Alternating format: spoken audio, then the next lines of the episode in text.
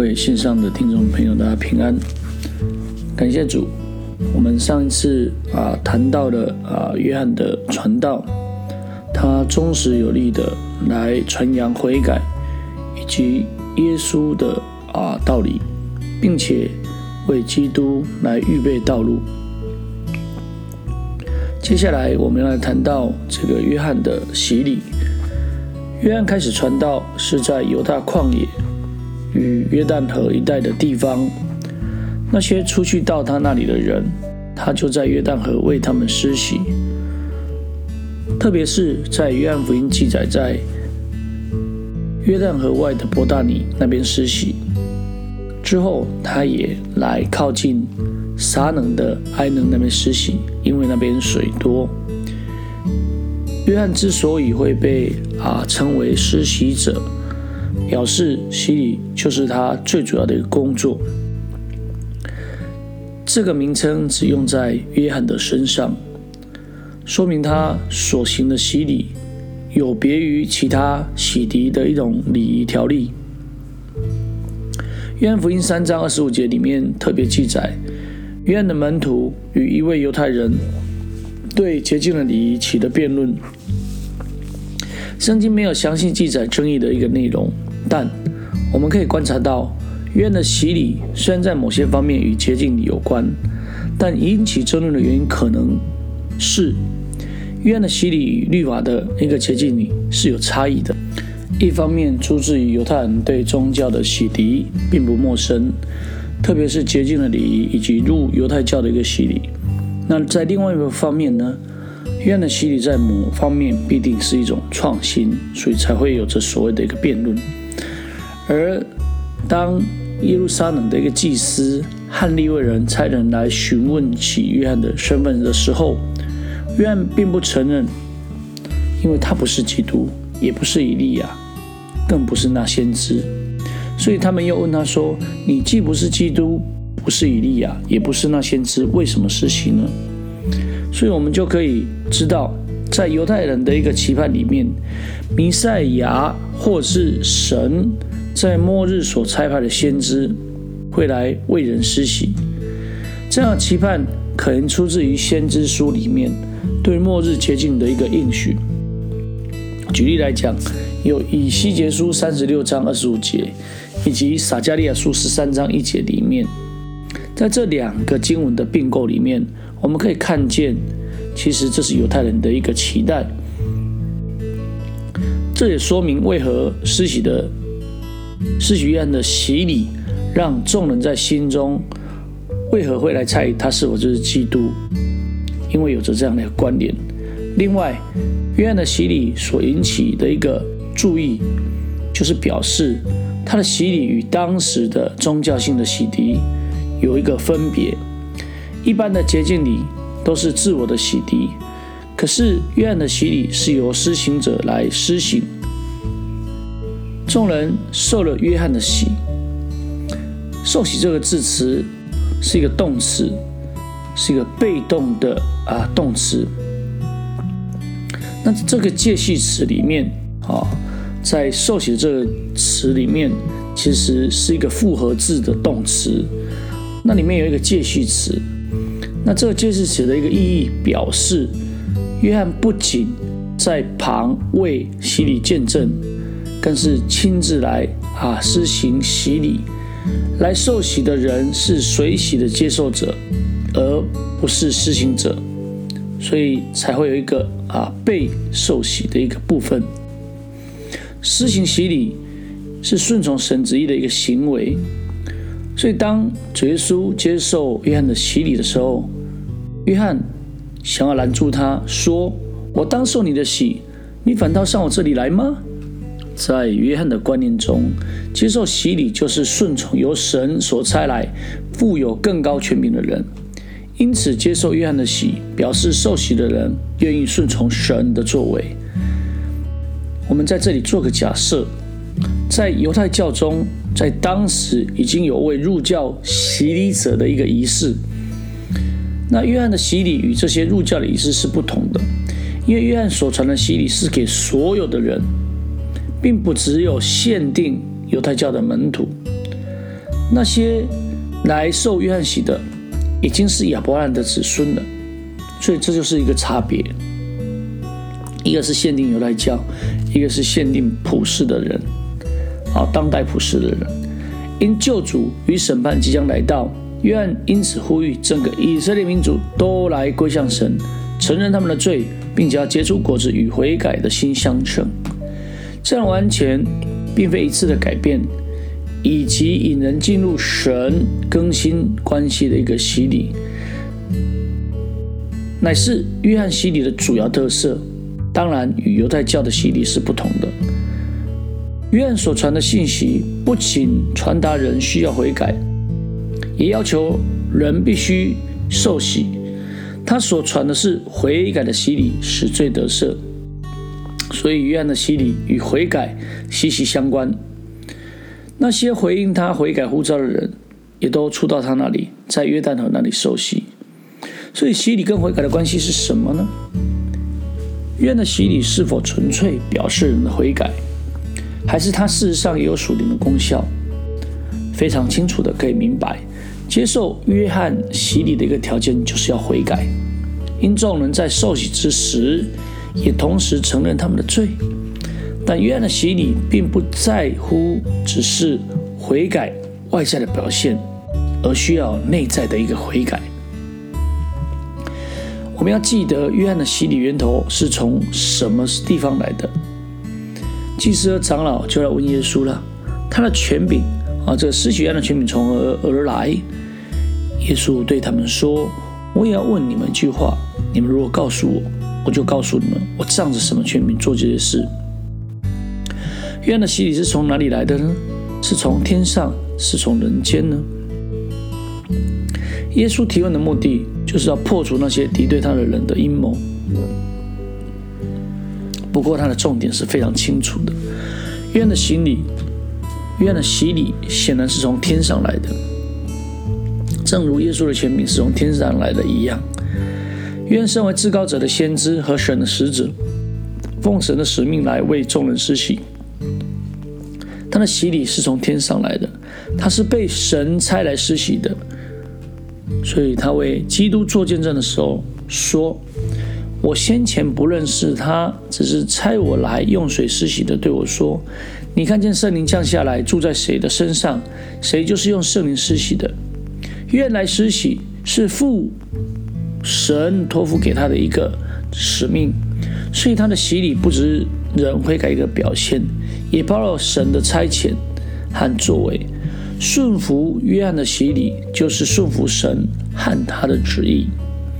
所以在马太福音三章十一节里面，施洗约翰说他是用水施洗，其实用水施洗以至于悔改，以至于悔改的这个啊。这一个字词，以至于其实是有一个希腊文，就是介序词 s。那这个介序词是表明了啊目的跟结果，所以我们可以说，悔改不仅是洗礼的先决条件，也是洗礼的一个结果。接受了悔改的洗礼，罪人就进入了一个改变的生命。除此以外，马可福音跟路加福音纵观的一个观点。我们可以可以看到，约翰传的是悔改的洗礼，使罪得赦。事实上，在这里啊，使罪得赦的这个字词里面，里面也用了一个介序词 s，来表达目的跟结果。约翰约翰所传悔改的洗礼，目的就是为了赦罪。如果赦罪只需要悔改，那么洗礼便是悔改的一个表现。那么悔改的洗礼使罪得赦，这句话就有问题了。因为他已经把洗礼包括在死罪得赦的一个过程里面，那什么才有赦罪的功效呢？是洗礼，是悔改，或是两者都有呢？结果就是，如果没有基督保血救赎的一个牺牲，那两者都不会成立的。但也因为基督的救赎，所以两者都成立了。若约翰的悔改的洗礼本身能够赦罪，基督的工作就没有必要了。但我们已经看见，施洗约翰最终的一个使命，就是要为主耶稣做见证，领人归主。赦罪的恩典是透过相信主耶稣而领受的，因此，约翰宣扬悔改并施行洗礼，所以我们就可以这样讲：约翰的洗礼的赦罪功效是一个应许的功效。这个功效乃至于神羔羊除去世人的耶稣。从宏观的历史的角度来看，这时候在施学院的时候，耶稣的牺牲还会成就；但是从更大的一个永恒的角度来看的时候，羔羊从创世以来已经被杀，所以约翰洗礼的赦罪功效是基于基督的赎罪赎罪牺牲。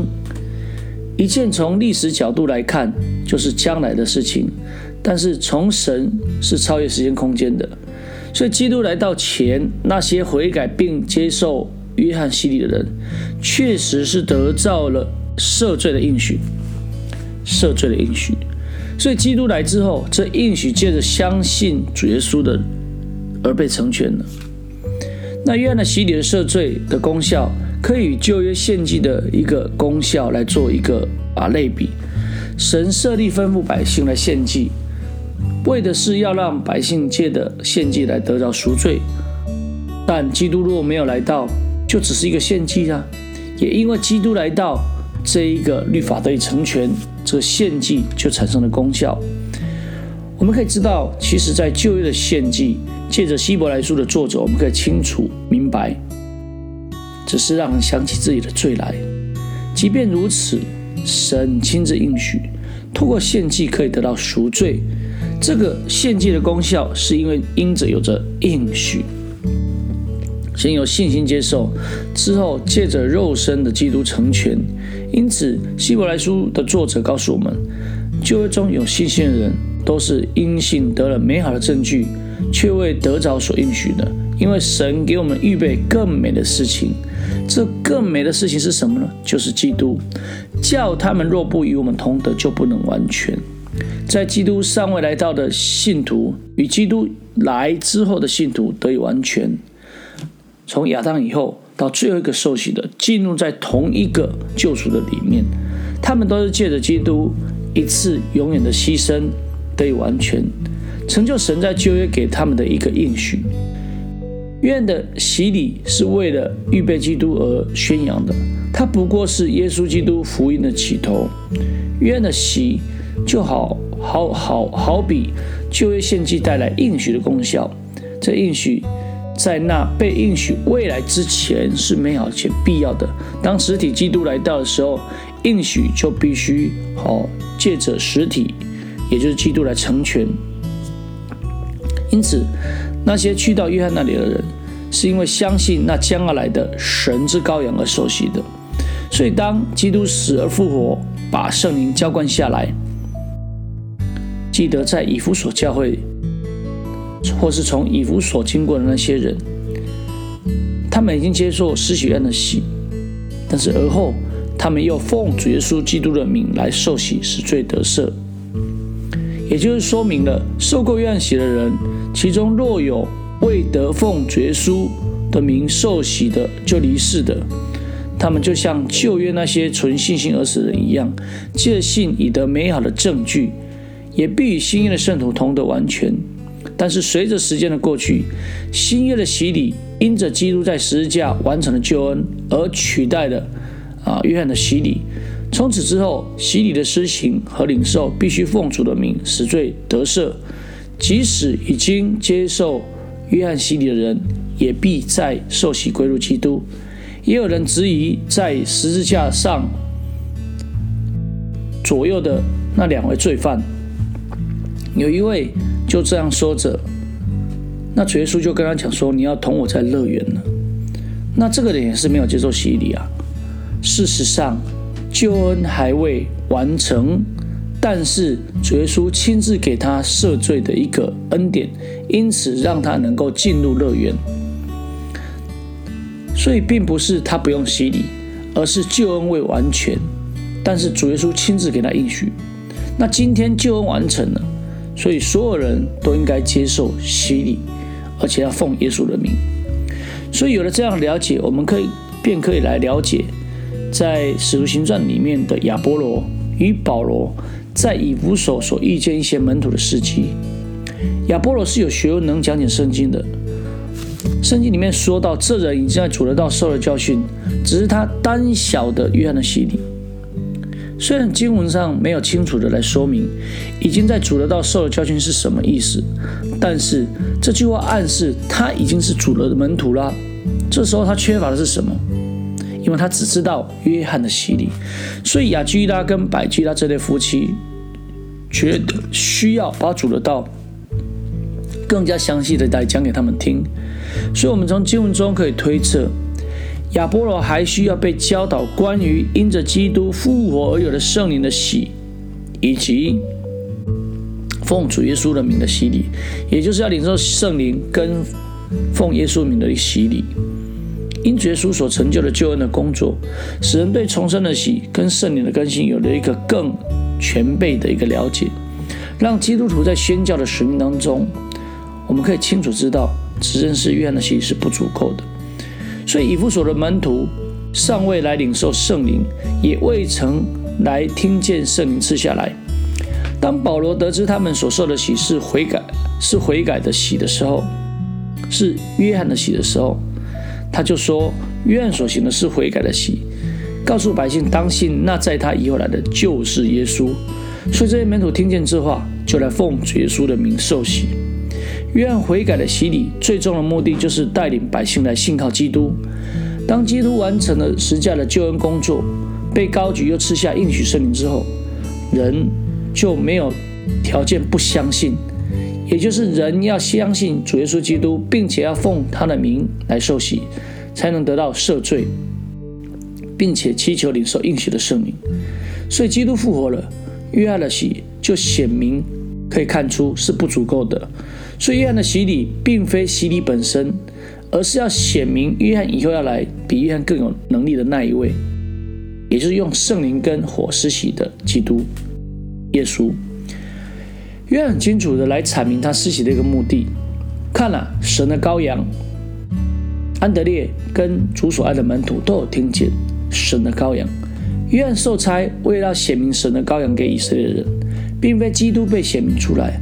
若不是基督流血来救赎代赎，那么约翰的洗根本没有意义嘛？所以我们可以来了解，约翰明确的告诉百姓，他的洗礼是一个啊过渡性的一个时期。我是用水给你们施洗，他却要用圣灵给你们施洗，是要有这样的一个转接性的。所以主耶稣复活之后，应许门徒圣灵将要来到，这时候主耶稣提醒门徒同样的真理，约翰是用水施洗。但不过几日，你们要受圣灵的洗。所以过了几日，五旬节到了，主耶稣就照着他的应许，将圣灵浇灌下来。从这个时候开始，人们就必须奉着那被高举之主耶稣的名来受洗，是最得赦的，没有例外。当彼得看见圣灵降在哥尼流和他一起的人的时候，那么彼得的脑海就再一次的来回想起主耶稣所讲的。约翰已成了过去，而圣灵的喜现在已经来到了，所以相信主，不论是犹太人、外邦人，皆需要领受圣灵的喜而进入神国。那这些外邦人如此领受了圣灵的喜，让彼得才想起了，并且立刻为他们奉耶稣的名来洗礼。这样借着约翰悔改的喜，使罪得赦的这样应许，在基督里，在基督耶稣里就实现了。凡听见约翰所传的道而悔改、接受水洗，从今以后都必须来到主这里。从今以后，完完全全的都必须来奉主的名来受洗，也就是耶稣基督的名，并且领受他所应许的圣灵。那感谢主。那我们在这一段的分享就到这里。我们在下一段会继续来谈到耶稣的受洗。那大家平安，大家再会。